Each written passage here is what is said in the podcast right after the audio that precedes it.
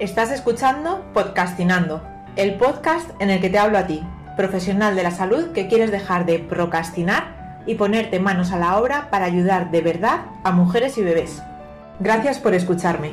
Antes de empezar, quiero contarte que Podcastinando está patrocinado por el Aula Fisiobim, una comunidad online para profesionales comprometidos con la salud de mujeres y bebés. ¿Podcastinamos?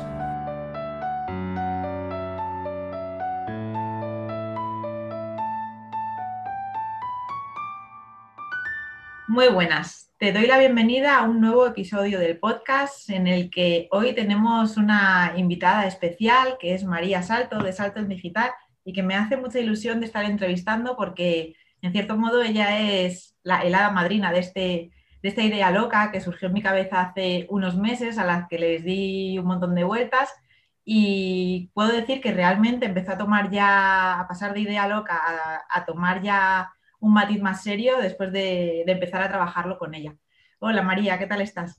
Hola, muchas gracias Lorena por invitarme a tu podcast y yo diría que yo solo te lo he facilitado porque la idea la tenías tú y tú empezaste, o sea que el, seríamos culpables las dos. 50-50. Pero sí, una vez más me reafirmo en la importancia de, bueno, pues dejarnos ayudar, ¿no? Que es como la lucha interna que tenemos muchas veces las emprendedoras y, casi me atrevo a decir que más las, las mamás emprendedoras, que es yo puedo, yo lo hago y, y te das cuenta que, bueno, que tener esa ayuda de alguien que ya ha pasado por ahí, pues mm, ahorra mucho tiempo, esfuerzo y, frustración en muchos sentidos también. Eso estaba pensando yo, que sobre todo es de la parte de las madres, ¿no? El, eres madre y pedir ayuda se ve fatal. Es como si no eres capaz de hacerlo tú sola, mm, no eres tan buena madre como piensas. Y, bueno, lo, llevamos al campo del emprendimiento. Pues sí, sí, sí, hay que cambiar el chip y es algo que hay que trabajar constantemente.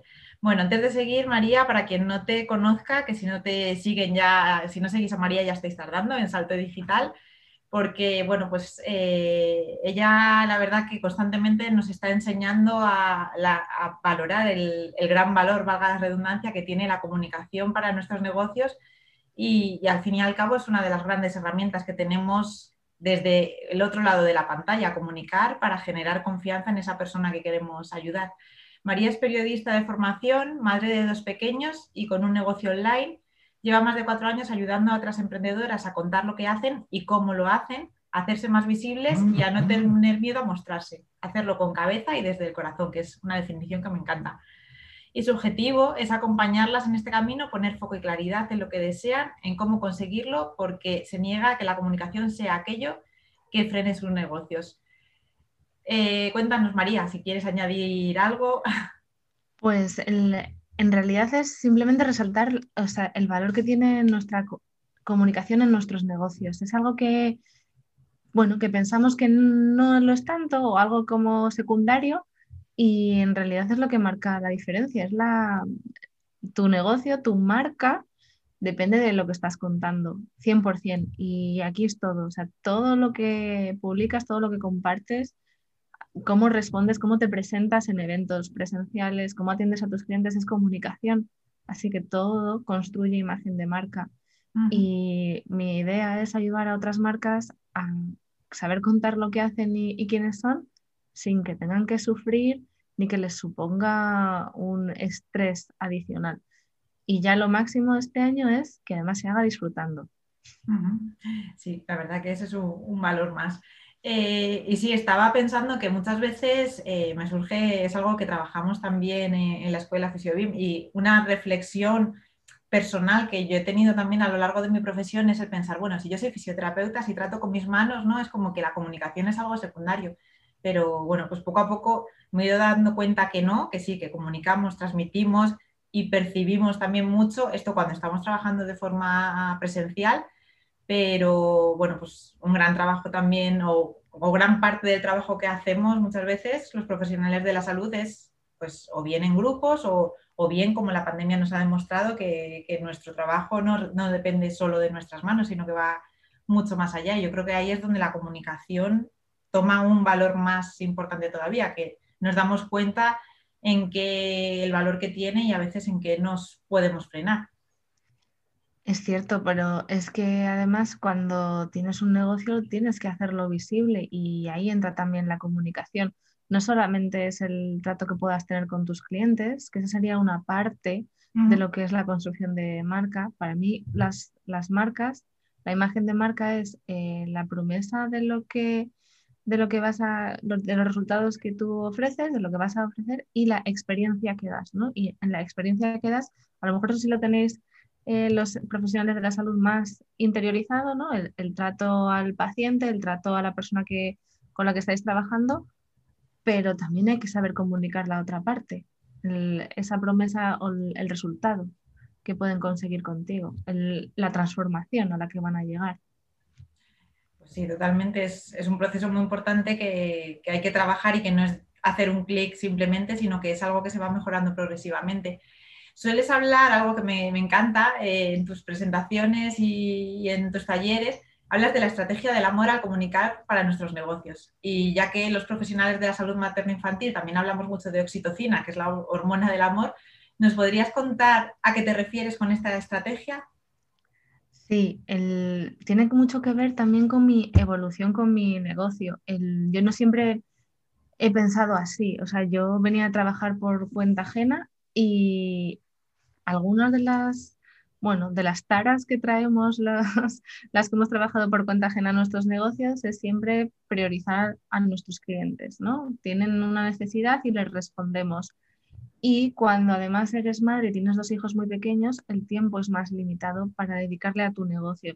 Y si ofreces servicios, tienes ahí, bueno, ¿qué, qué, qué priorizas? ¿Qué es lo importante en tu negocio? ¿El trabajo para tus clientes o el tuyo de tu negocio. Llegó un momento en el que yo había priorizado tanto a mis clientes que mi negocio vi que ya no se sostenía. No se sostenía porque estaban dejando de llegar los clientes. O sea, tenía mucho trabajo porque había cerrado clientes hace dos y tres meses, pero no llegaban nuevos.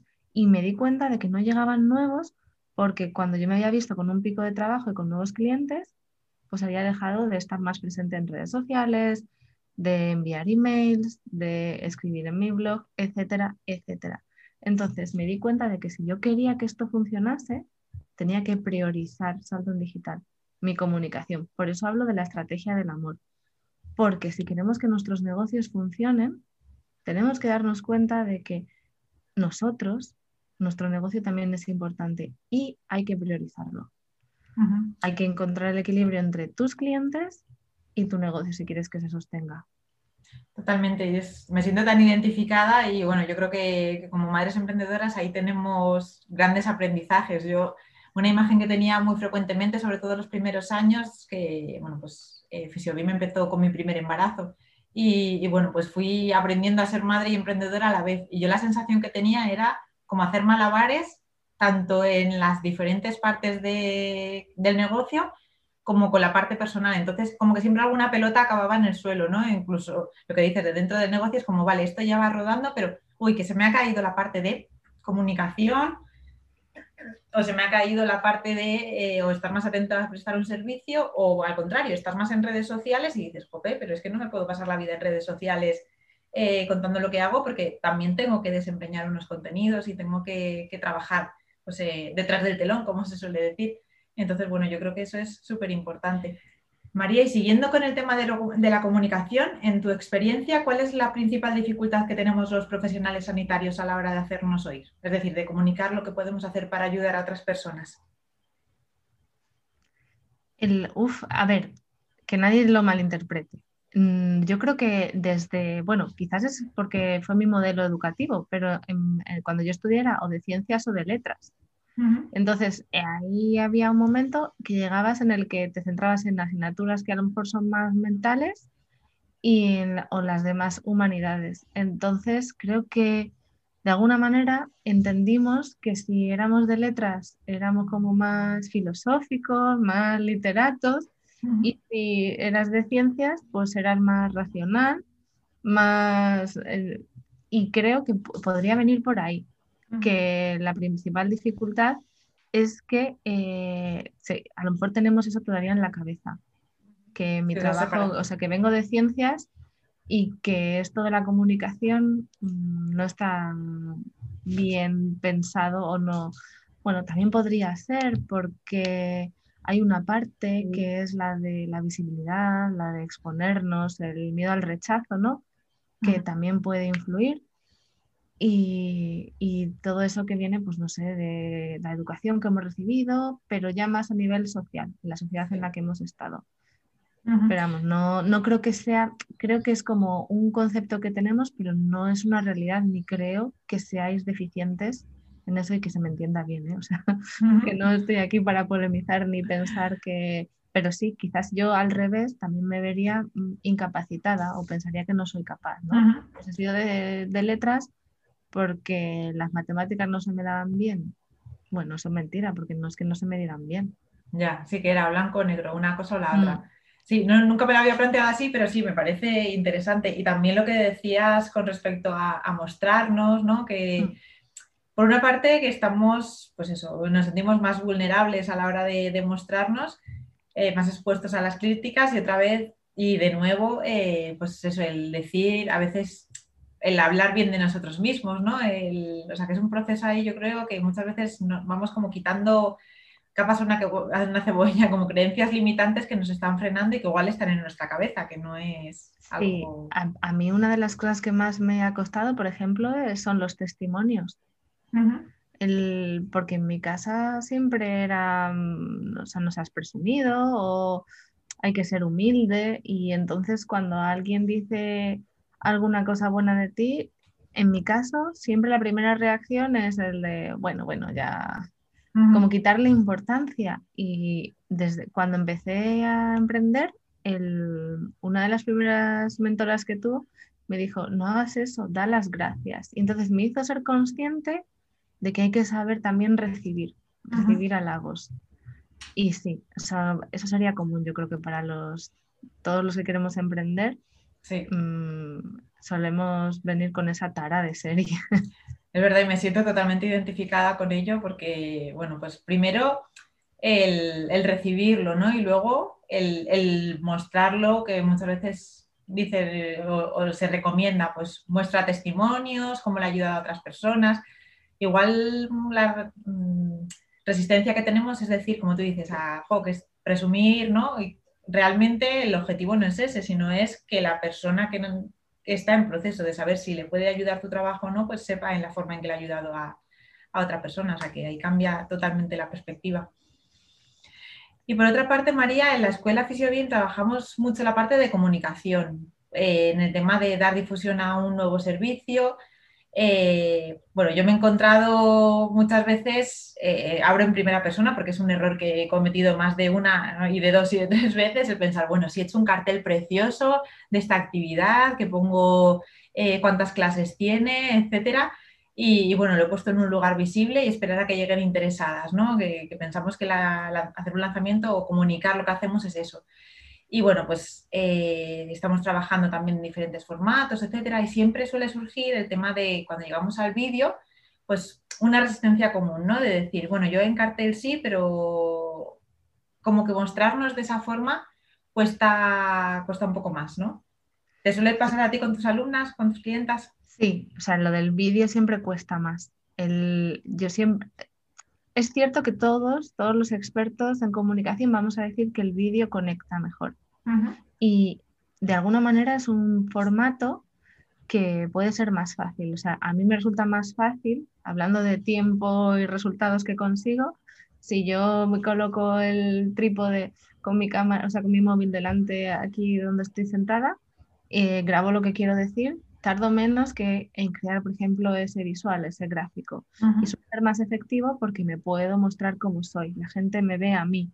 Es cierto que al principio eh, es lo que hemos dicho, hemos dicho antes, se, se, se, ponen en todos los warnings, ¿no? El, tanto los de no estoy presentable, me tengo que maquillar o etcétera, con eh, a quién le va a interesar lo que yo digo, por qué tiene que ser así. Y pero el vídeo es una realidad ahora mismo. La cantidad de contenido que consumimos en vídeo es tremenda. el, para mí, lo de hablar en público es algo que la práctica ayuda. Y todos nos hemos sentido en algún momento eh, muy conscientes de, cómo estamos hablando y de cómo, está, cómo lo estamos diciendo. O sea, yo lo pienso cada vez que viajo a un país, país extranjero y tengo que hablar en inglés, soy consciente de mi acento. Esa conciencia mm, debería, bueno, pues lo único que nosotros tenemos que hacer es otra vez ser conscientes de que está ahí, pero que no nos impida seguir avanzando. ¿vale? Ahí, mm, para mí la práctica es lo que ayuda. Y luego el vídeo, bueno, pues hay otras veces que pueden ser, se pueden buscar maneras de empezar a trabajar con el vídeo en las que a lo mejor no tengas tú que dar una charla de 30 minutos o que no tengas que hablar tú en primera persona. Por ejemplo, los reels en Instagram son en vídeo, pero funcionan muy bien combinando música y texto a lo mejor puedes empezar por eso. Puedes mostrar cómo es eh, la consulta, dónde trabajas, lo que haces, los materiales que usas y los puedes acompañar con, con texto. Y así puedes empezar.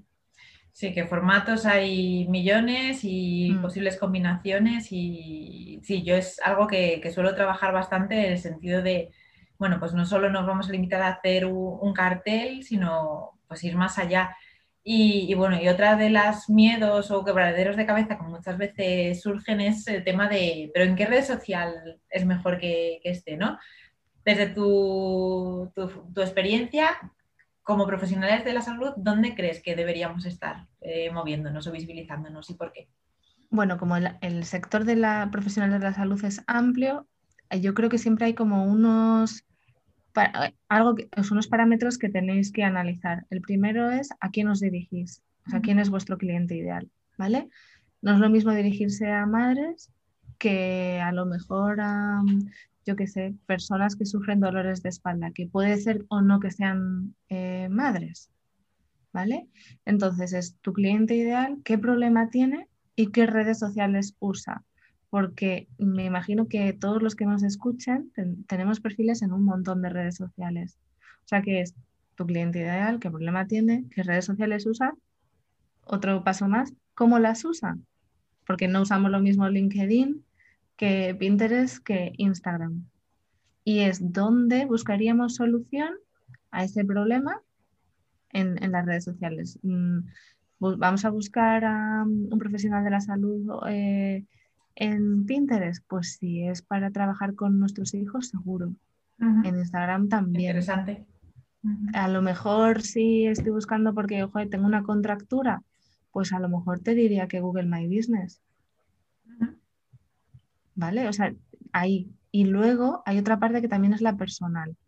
¿Vale? Obviamente, si tenemos que ser nosotros los que hagamos nuestra comunicación y queremos disfrutar con ella, tienes que encontrar el lugar que, la red social, la plataforma que más te guste también a ti. Y luego, mm, dependiendo en el nivel de, eh, de, tu empresa, de tu negocio en el que estés, pues eh, cuenta con tus recursos de tiempo y de dinero.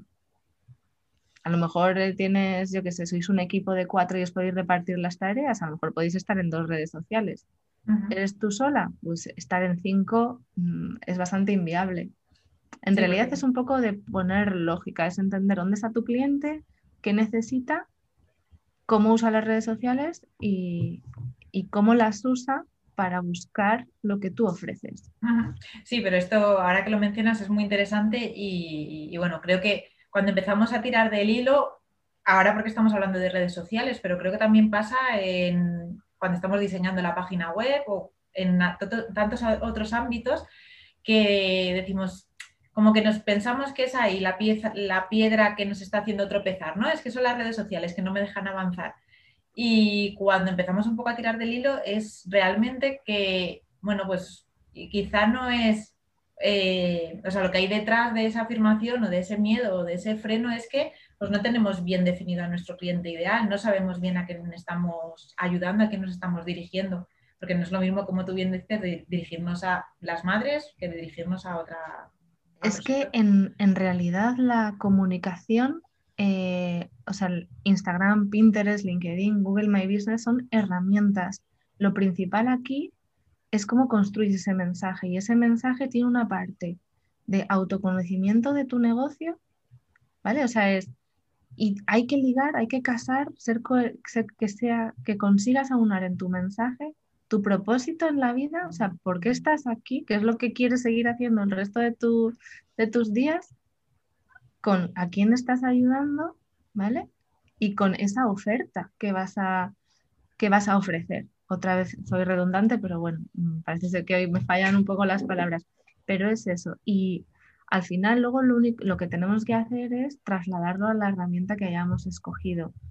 Los negocios además evolucionamos y hay una de las partes, o sea, eso lo has visto tú, lo hemos hablado, lo he visto yo muchas veces, ¿no? En nuevos canales o nuevos formatos que te interesen.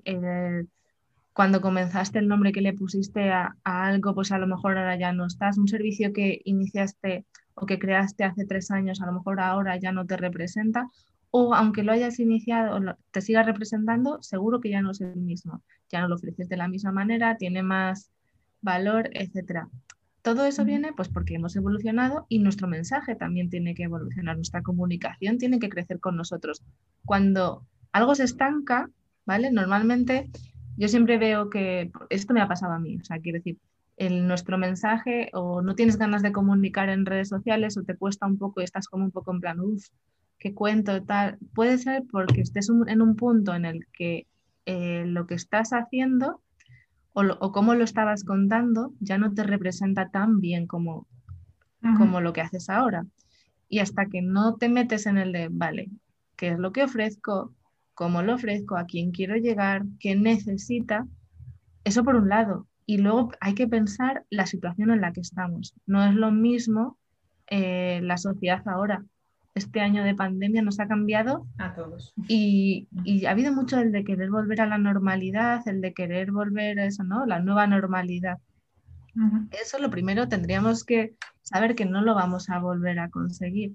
O sea, no, y, y no es algo que sea malo, es una oportunidad de decir, vale, si yo entiendo cómo hemos cambiado a la hora de consumir y a las necesidades que tenemos, seguramente mi negocio va a seguir adelante. O sea que todo lo que he dicho también hay que verlo en la perspectiva en la que estamos viviendo. No, yo no podría comunicar lo mismo hace, que hace cinco años porque mi cliente ideal no es, no es igual.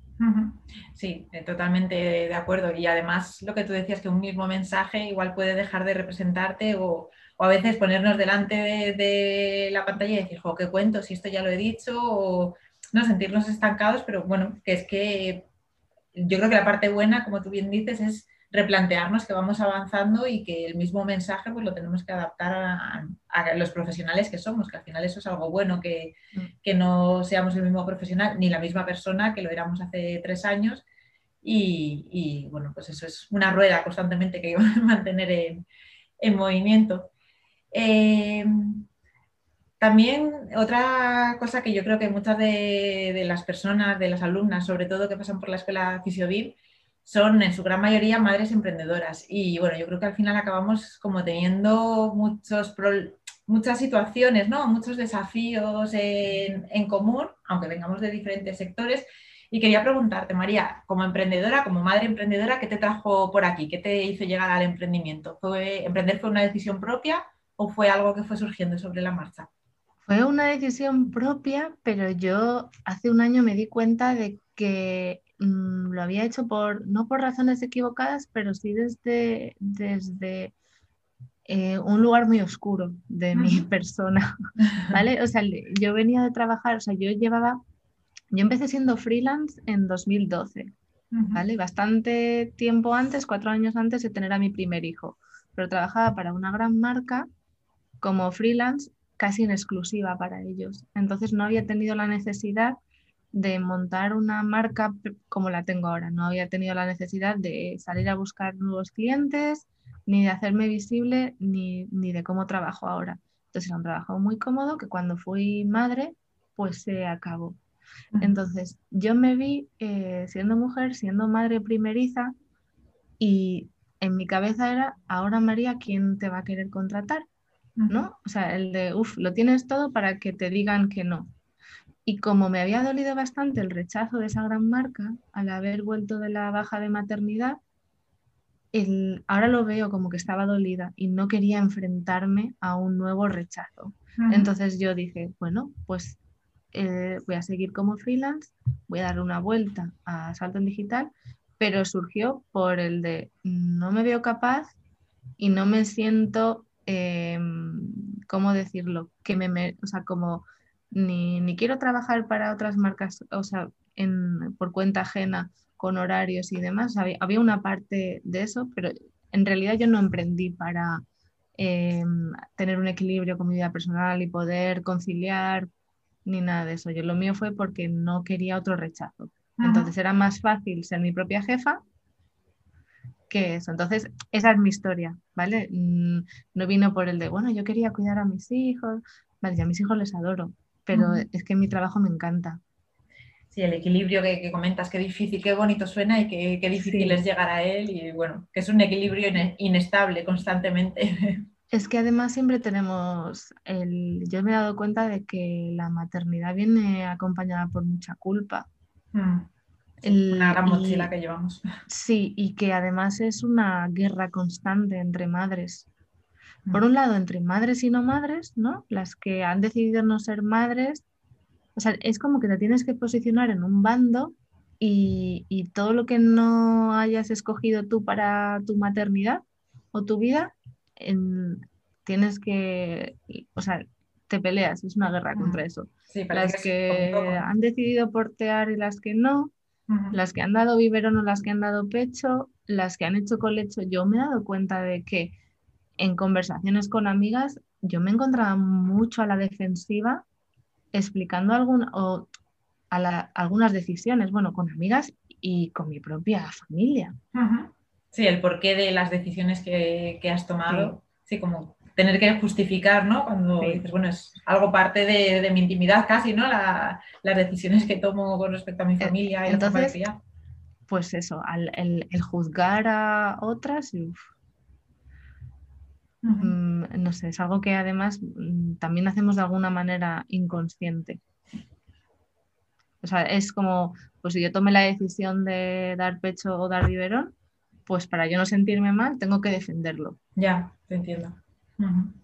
Sí, y yo creo que también desde los profesionales, desde la parte de profesionales de la salud materno-infantil, que, bueno, pues es en lo que nos enfocamos gran parte en, la escuela Fisiobim, yo creo que también tenemos como muchos, bueno, también a veces retroalimentamos esa culpa, ¿no? Que parece que también los profesionales somos, estamos como en un bando de un tipo de, que apoyamos un tipo de decisiones u otras, cuando en realidad una frase que a mí me suele, que suelo decir es que nuestra misión como profesionales sanitarios no es ni decidir por las madres ni hacerle sentir culpable por esa decisión, porque bueno, como tú dices, ya bastante culpa va asociada a la maternidad, sino que necesitamos pues capacitar, informar y, transmitir pues, ese apoyo que necesitan nuestro. Pero sí, aquí es un temazo que da no para otro capítulo de, podcast, sino para, varios. Y como madre emprendedora, María, ¿cuál es tu mayor reto en tu día a día? Pues mi mayor reto es no sentirme culpable cuando estoy en un papel o en otro. O sea, no sentir, o sea, mi mayor reto es si yo tengo que trabajar, no sentirme culpable eh, por estar trabajando y no estar con mis hijos. Y cuando estoy con mis hijos es no sentirme culpable porque hay miles de cosas que no he terminado en el trabajo. Entonces, sobre todo es, es encontrar el, esa paz mental. Más que equilibrio sería paz mental, porque equilibrio nunca lo va a haber. Va a haber épocas en las que tu trabajo te pida más, va a haber épocas en las que tu familia te pida más. Y para mí sería el, no fustigarme con la época en la que estoy, que me toca vivir.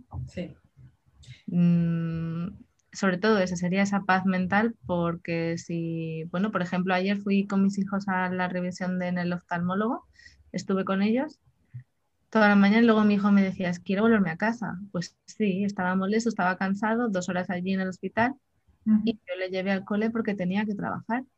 Bueno, porque quería, seguir eh, trabajar y, y, pues te sientes eh, mal, ¿no? O sea, es como en plan, me siento mal porque mi hijo me ha pedido que se quiere venir a casa, pero es que en casa, mm, si no, yo voy a tener que trabajar por la noche, voy a estar más rabiosa. Y vinieron perfectamente, merendamos, nos fuimos al parque, mm, lo pasaron bien en el cole, no lo sé, ¿sabes? Es, eso, es no sentirme culpable por las decisiones o por qué priorizo en un momento o en otro. Sí, yo creo que hay mucho también de lo que ahora se habla tanto, ¿no? Del mindfulness, ¿no? De estar viviendo plenamente cada momento. Y, y yo creo que en mi aprendizaje y muchos de los errores que hacía al principio como madre primeriza y bueno, que sigo haciendo también en el día a día ocho años después, pero en el sentido de decir, queremos la lista de tareas ni de trabajo, ni la lista de tareas de, estar en nuestra faceta de, madres, de trabajos en casa, etcétera, nunca va a estar terminada, nunca va a estar a cero. Entonces, bueno, pues eh, muchas veces estamos con la cabeza, yo es cuando más o cuando más lo viví eso más intensamente era pues en mi primer posparto de, si estoy en casa, estoy con el bebé, mm, venga, voy a aprovechar, voy a poner la lavadora y mientras estaba poniendo la lavadora, uy, que debería estar contestando tal mail, tal mail, pero es que me ponía a contestar el mail y pensaba en otra cosa, o sea, como que quería llevarlo todo al, bueno, pues a la vez y te das cuenta que no, que seguimos siendo una y.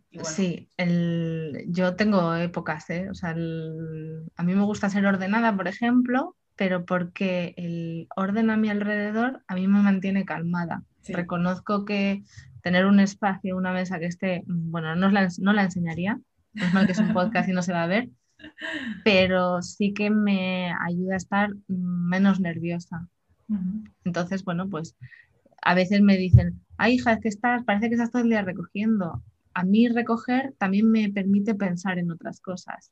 Yo antes, por ejemplo, Sí, sí, o sea, no sé cómo es, a lo mejor tú lo sabes, es algo que tiene que ver con el cerebro, ¿no? Igual que cuando pasas el aspirador, como es algo automático en tu cerebro, pues a mí me permite desconectar del plano físico y, yo suelo diseñar las sesiones con mis clientes eh, pasando el aspirador, por ejemplo. Ajá, qué bueno. si me dice mi madre, ¿no necesitas pasar el aspirador todas las mañanas? Yo a veces pienso, no, pero el, yo lo uso y voy diseñando en mi cabeza las sesiones con mis clientes. Ventaja, que no tengo que pisar arena. no sé. Vamos, que a ti un aspirador inteligente de estos que van solos no te iría bien para en digital, María. No, no. Yo además digo, mira, algo, hago de ejercicio, algo, me, me muevo por la casa y, y, me pasa lo mismo. O sea, hay, yo tengo dos actividades que consiguen eso, que es salir a caminar o correr. ¿Vale? Escuchando un podcast que suelo usar como inspiración de ideas para mi negocio y luego pasar el aspirador. Eh, yo lo recuerdo cuando trabajaba para esta gran marca y tenía, me habían dicho que tenía que presentar alguna propuesta o algo y me veía que se acercaba la fecha y no tenía ninguna idea, yo me ponía mis zapatillas y me iba a correr. Y al final encontraba una idea que funcionaba. Sí, porque tenemos... Perdona. Mm. No, ahora quiero decir, ahora mm, obviamente no puedo eh, salir a correr tanto, como antes, pero pasar el aspirador sí. El equivalente. También. sí, además yo creo que tenemos como muy interiorizada la idea de que el trabajo, el tiempo de trabajo es el tiempo que estamos frente al ordenador y muchas veces surgen ideas geniales, como tú dices, o bien eh, pasando el aspirador o bien haciendo una actividad física que, bueno, pues que no necesita que al final, por lo que sea, a nivel cerebral, lo que suceda en, nuestro cerebro, porque estamos más creativas o entonces, bueno, pues que no es estar eh, delante de una pantalla que a veces no fluye, pues en este caso, volviendo al tema de la comunicación, estar delante de, con Instagram abierto, qué pongo, qué tal, sino que lo vemos más claro nuestro mensaje, y a veces incluso, eh, a mí me pasa muchas veces bueno, no es posparto inmediato, pero no dejo de estar en mi tercer posparto. Mi pequeña nació e, en julio, entonces muchas veces me pongo con ella, pues venga, a hacer ejercicios, a jugar con ella en el, en el suelo, tal. Y es como, ahí va, esta idea para el curso de uno de los cursos que hay en la escuela Fisiobin, ¿no? Y dices, bueno, pues no estoy, no es el objetivo, ¿no? Pero que al final surge esa parte mm. de, de creatividad. Entonces, bueno, pues yo creo que esto se puede trasladar a, a muchos ámbitos y que no significa que, que si no estamos delante del ordenador no estemos trabajando ni avanzando en nuestros negocios, ni mucho menos. Mm. Y María, para terminar, eh, seguro que nos están escuchando mujeres o que bien, bien ya son emprendedoras o que estén pensando en emprender. bueno, pues esta situación de pandemia también nos ha hecho a muchas personas replantearse su futuro y, y qué, esperan de, de, los próximos meses, los próximos años. Eh, dada tu experiencia, ¿qué consejos darías a aquellas personas que estén pensando en emprender? Eh, Pues a ver, por experiencia yo daría alguno de que no se lo piensen tanto. No hay un camino correcto. O sea, no, muchas veces tenemos, no sé, eh, emprender, si además no lo hemos hecho nunca, va a implicar que tomes un montón de, decisiones, desde el de voy a crear una web, me la van a diseñar o me la voy a, voy a comprar una plantilla, me la voy a montar yo y va a ser en WordPress, en Wix, en Squarespace hay un montón de miles de decisiones.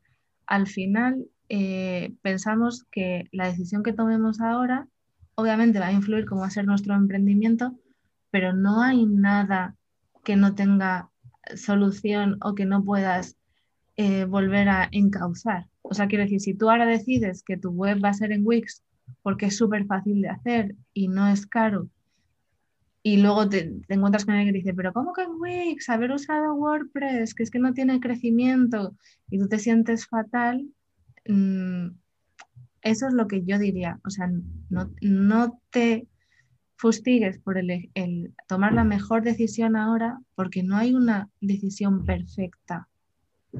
O sea, sobre todo que te lo pongas fácil. ¿Que quieres tener una web? Pues busca la manera en la que la puedas tener. ¿Que quieres tener presencia en redes sociales? Pues escoge una o dos que puedas mantener.